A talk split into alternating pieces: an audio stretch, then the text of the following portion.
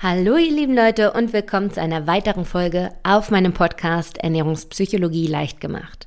Mein Name ist Bastian Neumann, ich bin studierte Ernährungswissenschaftlerin und in der heutigen Folge soll es um den Perfektionismus gehen. Ich bin mir sicher, jeder von uns trägt mindestens ein Fünkchen davon in sich, manche auch eine Schippe mehr. Und heute möchte ich einfach mal unter die Lupe nehmen, wie der Perfektionismus unser Essverhalten und unseren Abnehmerfolg generell beeinflusst. Ob das eher positiv ist oder doch ein bisschen kontraproduktiv und an welchen Rädchen man so ein bisschen drehen kann, um das Ganze nochmal so ein bisschen zu optimieren. Also, falls ihr euch angesprochen fühlt, bleibt dran und hört gerne zu. Ganz, ganz kleine Unterbrechung und wichtiger Hinweis für alle, die möglicherweise schon seit vielen, vielen Folgen dabei sind und auch schon viele Erkenntnisse zur Ernährungspsychologie hatten, aber trotzdem noch nicht ins Handeln gekommen sind. Falls das bei dir der Fall ist, habe ich möglicherweise nämlich eine Lösung für dich. Das Ganze soll übrigens überhaupt kein Vorwurf sein, denn ich weiß, dass es verdammt schwer ist, in die Umsetzung zu kommen, selbst wenn man das Wissen hat. Und trotzdem glaube ich daran, dass du es schaffen kannst, das umzusetzen, wenn du die richtige Unterstützung hast. Und aus diesem Grund habe ich den Online-Kurs Ernährungspsychologie entwickelt, in dem du genau diese Unterstützung findest. In insgesamt 20 Lektionen werden wir nämlich gemeinsam unter die Lupe nehmen, warum du so isst, wie du isst. Welche Muster stecken hinter dem Essverhalten? Wie ist es dazu gekommen? Und vor allem, wie kannst du schaffen, aus diesen Ernährungsmustern auszubrechen, um endlich wieder Frieden mit der Ernährung zu schließen und eine gesunde Beziehung zum Essen aufzubauen? Und wenn es dein Ziel ist, auch das eine oder andere Kilo zu verlieren. Ich freue mich wahnsinnig, wenn du dabei bist, wenn du sagst, hey, genug konsumiert, jetzt werde ich endlich auch mal aktiv, dann freue ich mich darauf, dich im Kurs begrüßen zu dürfen. Und als Hörer des Podcasts kannst du dir auch noch einen Rabatt im Wert von 10% sichern mit dem Rabattcode Podcast10. Weitere Infos findest du unter www.bastien-neumann.de slash Kurs. Findest du auch nochmal in den Shownotes zum Nachlesen, genauso wie den Rabattcode. Dann bis hoffentlich ganz, ganz bald im Kurs und nun geht's weiter. So, kommen wir zu dem bereits angekündigten Thema in der heutigen Woche, zum Perfektionismus. Und ich habe es ja auch schon in der Einleitung erwähnt, wir alle tragen eigentlich irgendwo ein Stückchen, ein Fünkchen Perfektionismus in uns.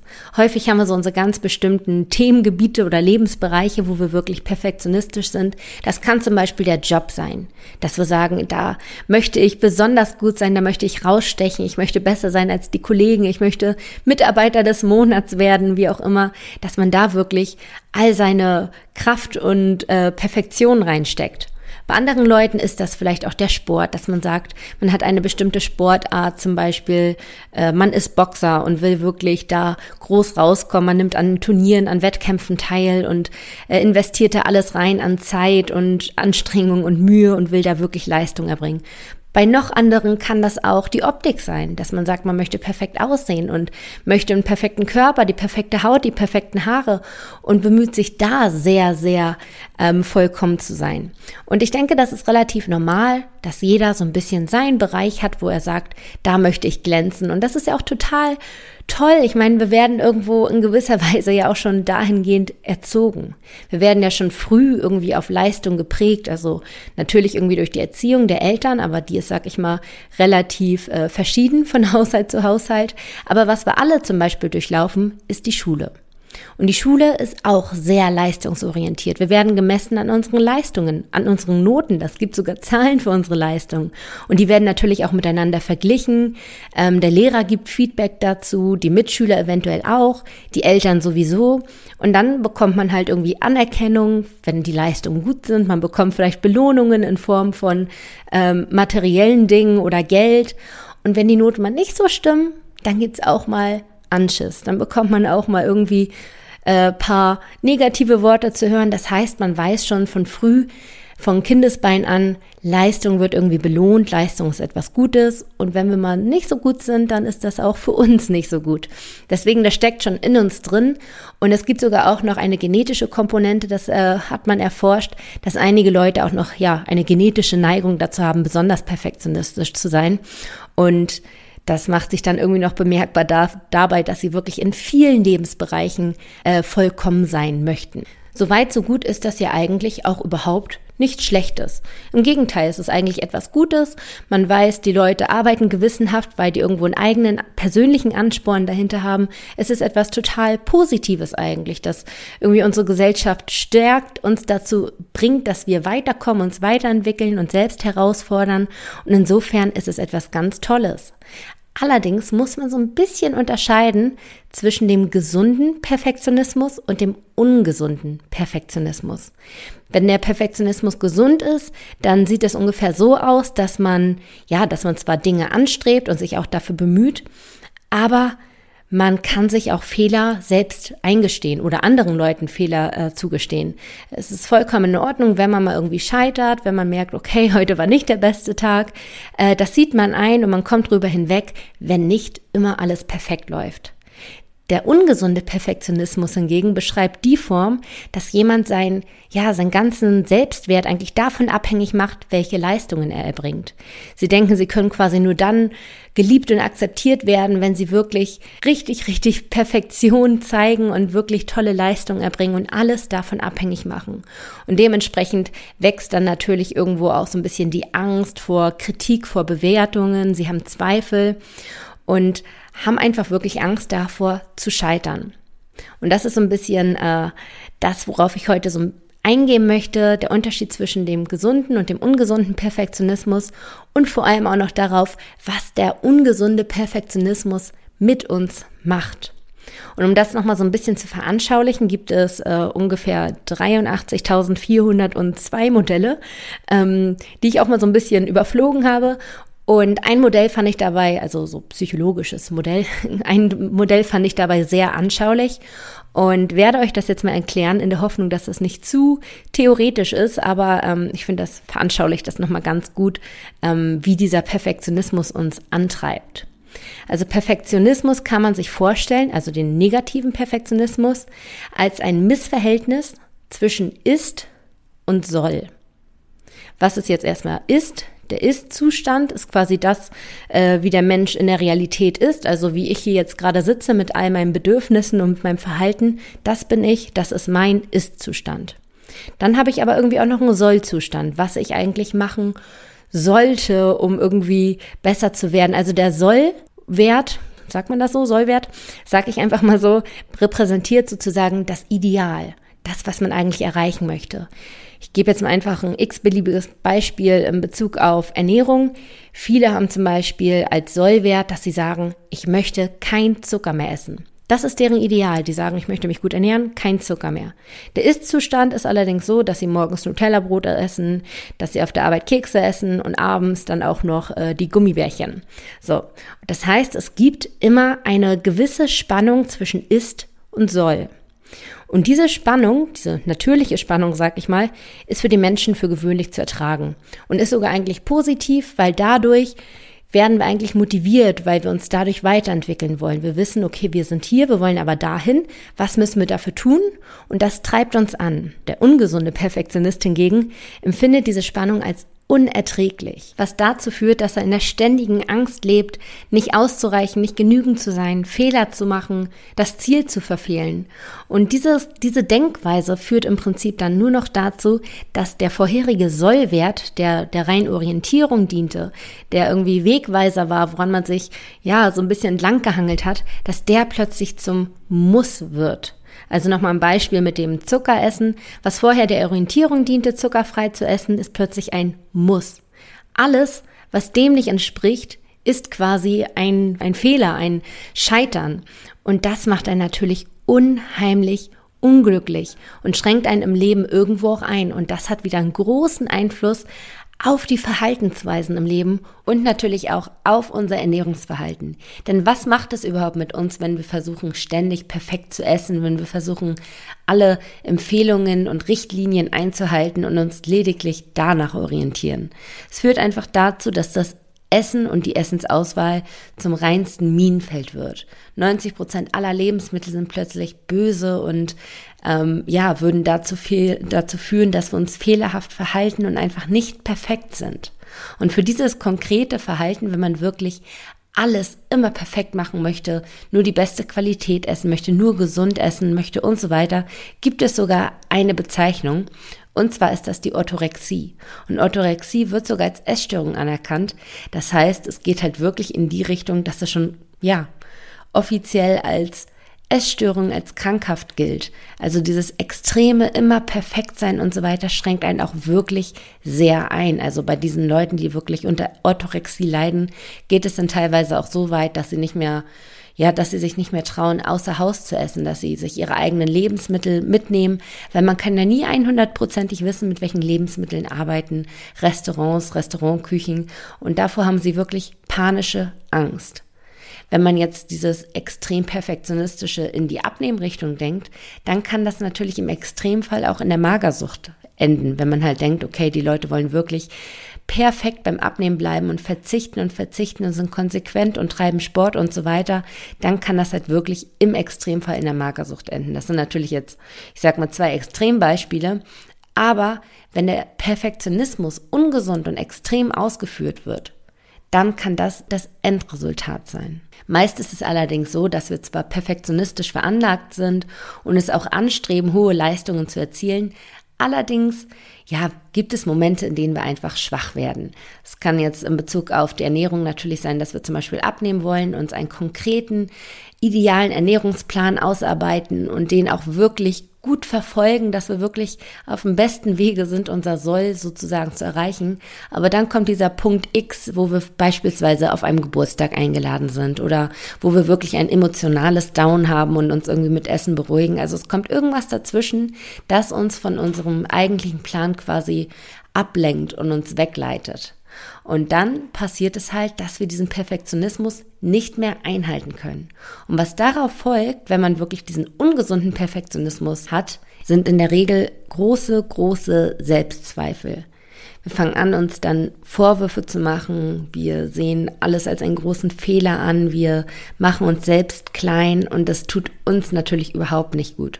Und was dann passiert, ist häufig, dass wir sagen, okay, jetzt sind wir unserem Soll oder unserem Muss in diesem Fall eh nicht gerecht geworden. Jetzt ist eh alles egal. Und dann fangen wir an, erst recht zu essen.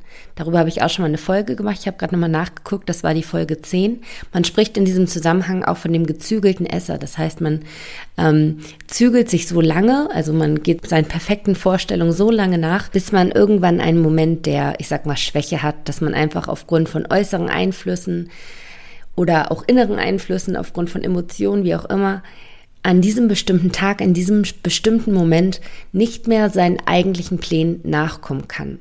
Man sündigt in dem Fall einfach mal. Man sagt einfach mal, okay, ich kann jetzt gerade nicht anders oder man sagt es sich noch nicht mal selbst, man handelt einfach so und ist eigentlich über das hinaus, was man sich vorgenommen hat.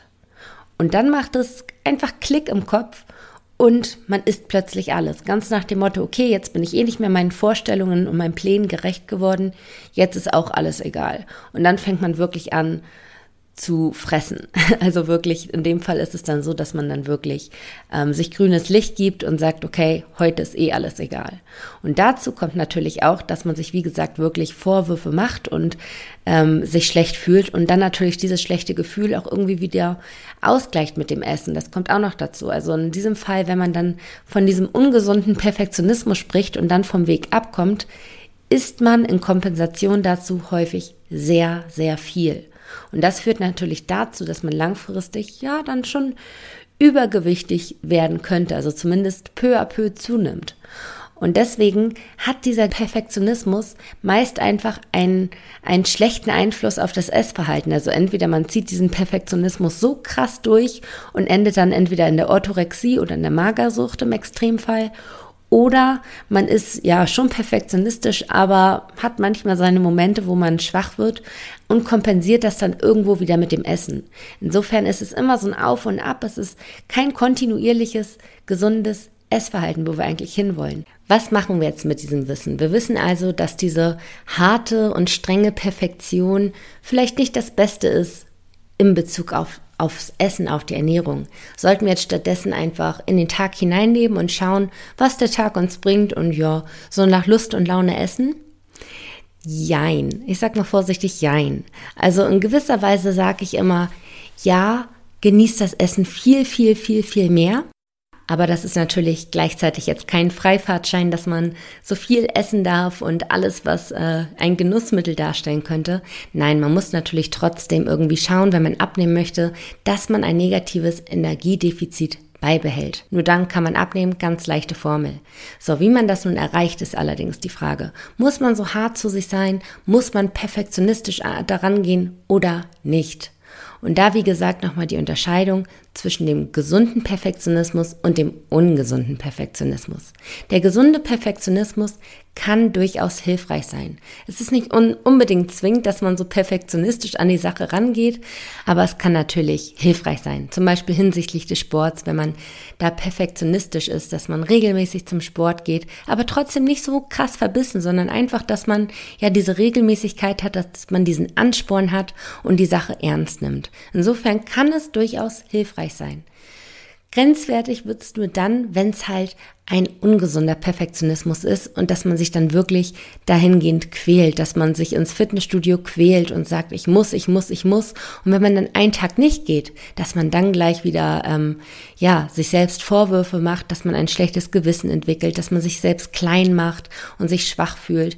Denn das ist wieder das Kontraproduktive. Dadurch wirst du einfach wieder schlecht gelaunt, kommst raus aus diesem ganzen ähm, Kreis, sag ich mal, das, was du dir geschaffen hast, dein neues Verhalten, deine neuen Strukturen, die du dir aufbaust und fällst wieder zurück in dein altes Ernährungsverhalten und dein altes Sportverhalten.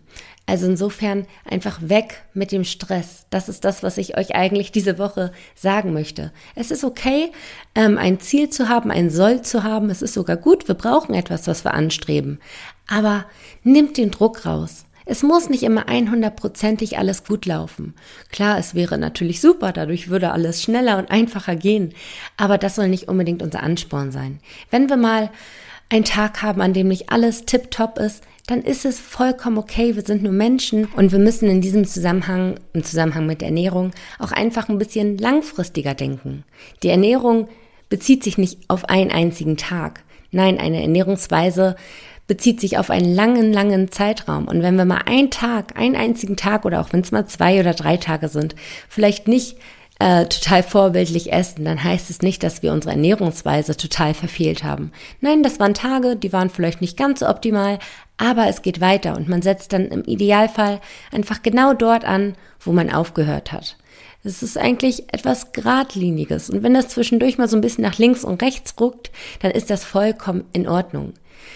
Was wir allerdings vermeiden wollen, ist, dass es geradlinig ist bis zu einem Punkt X und dann quasi eine komplette steile Kurve weg davon. Also genau das wollen wir halt verhindern. Wir wollen diese kontinuierliche Gerade, ja, manchmal ist es so ein bisschen zickzack, aber es findet wieder zurück irgendwie auf diesen Weg. Und das ist das Wichtige, das wollen wir erreichen. Und das erreichen wir vor allem dann, wenn wir lockerer rangehen. Wenn wir den Druck rausnehmen, wenn wir den Stress rausnehmen, wenn wir Spaß an der Sache entwickeln, wenn wir ein schön, eine schöne Motivation dabei haben. Nicht diese harte Motivation, wir müssen, wir müssen, wir müssen, sondern diese gewollte Motivation, dass wir richtig, ja, diesen Ansporn in uns haben, dass wir richtig Lust haben, etwas zu tun. Das müssen wir dabei im Hinterkopf haben, denn nur dann können wir das Abnehmen auch langfristig durchziehen. Und auch eine gesunde Ernährungsweise, wenn man jetzt sagt, okay, ich möchte gar nicht großartig abnehmen, ich möchte mich nur gesünder ernähren. Ja, das muss auch mit Spaß erfolgen. Es kann niemals klappen, äh, indem man sich sagt, ich muss jeden Tag Salat essen. Das geht für einen Zeitraum gut, aber irgendwann nicht mehr. Irgendwann ist da vorbei. Und deshalb hört einfach auf euch, findet zu euch so ein bisschen, Abnehmen funktioniert nur mit dem Körper und nicht gegen den Körper. Wir müssen uns irgendwo da ein bisschen abholen und wir alle haben Gelüste und Appetit auf etwas. Das dürfen wir uns nicht verbieten. Das können wir ruhig uns erlauben, aber dann genießen und wirklich kontrolliert essen, sodass es nicht irgendwann mal ähm, ausartet und wir total den Fressflash haben. Also insofern verurteilt euch nicht, seid gelassener und habt Spaß am Essen und an der Ernährung. Das ist meine Message an euch in dieser Woche.